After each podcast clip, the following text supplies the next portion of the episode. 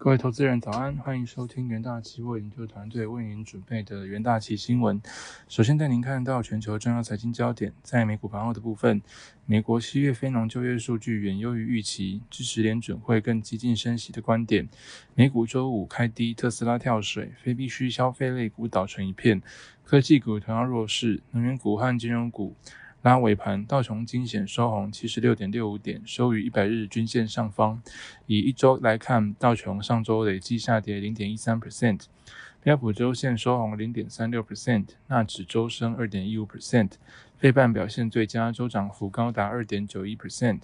收盘，美股道琼指数上涨零点二三 percent，S M P 五百指数下跌零点一六 percent。纳斯达克指数下跌零点五 percent，费城半导体指数下跌零点九一 percent。另一方面，新冠肺炎全球疫情持续蔓延。据美国约翰霍普金斯大学及时统计，全球确诊数已飙破二五点八二亿例，死亡数突破六百四十一万例。全球一百八十四个国家及地区接种了超过一百二十四亿剂的疫苗。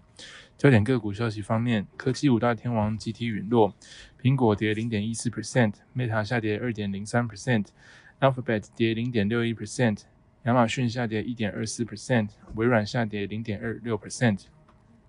特斯拉上周四在年度股东大会上通过一拆三的股票分割计划，这是特斯拉第二次的股票拆分，希望吸引更多散户投资。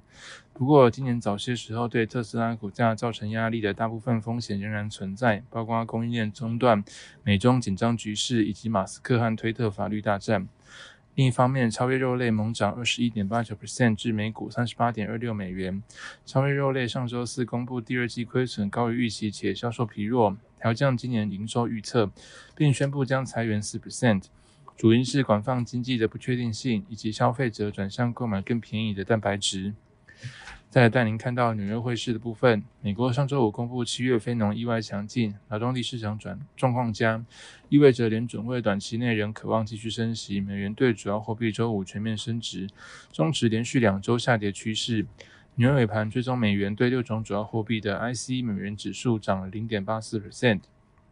在其他货币方面，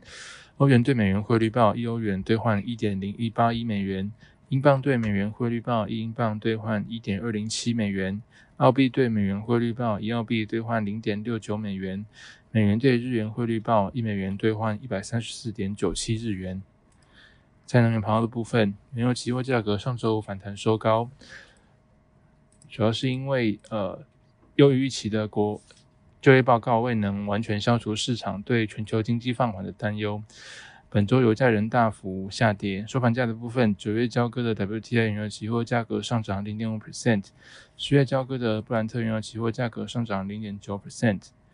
而在金属盘后的部分，黄金期货上周五衰落一个月高点，主因美国七月非农就业报告意外强劲，淡化了经济衰退的疑虑，并升高联准会继续大幅升息的可能性。本周累计的跌幅大幅收敛，但周线仍连三红。收盘价的部分，十二月交割的黄金期货价格下跌零点九 percent，九月交割的白银期货价格下跌一点四 percent，九月交割的白呃铜期货价格上涨一点九 percent。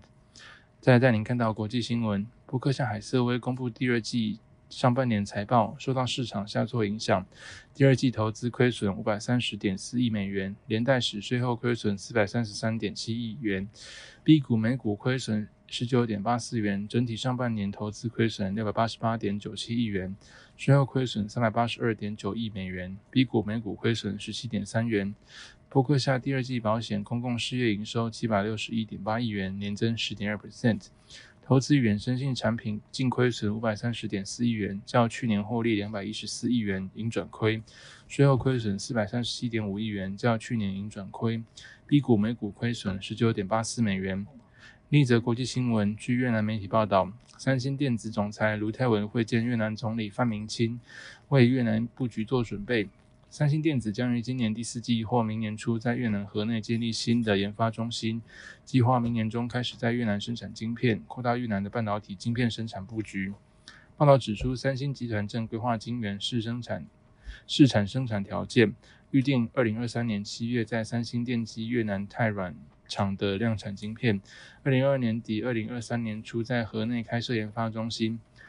越南研发中心将是东南亚的研发主要据点，目前研发中心设立进度已完成约八十五 percent。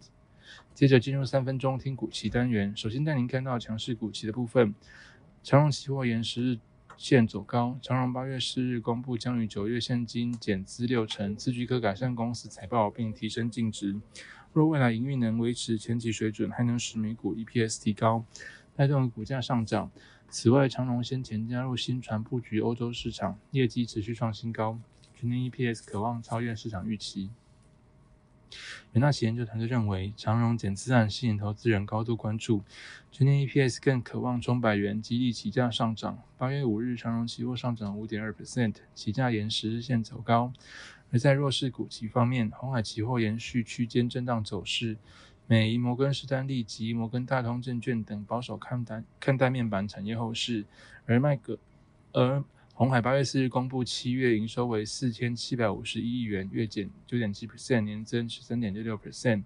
七月营收表现中，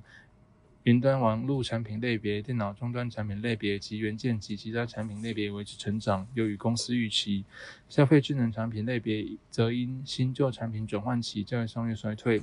元大旗研究团队认为，第三季营运变数尚存，通膨、疫情与供应链后续的变化皆为观察重点。公司营运不确定性仍在。八月五日，红海期货下跌零点四六 percent，期价延续区间震荡走势。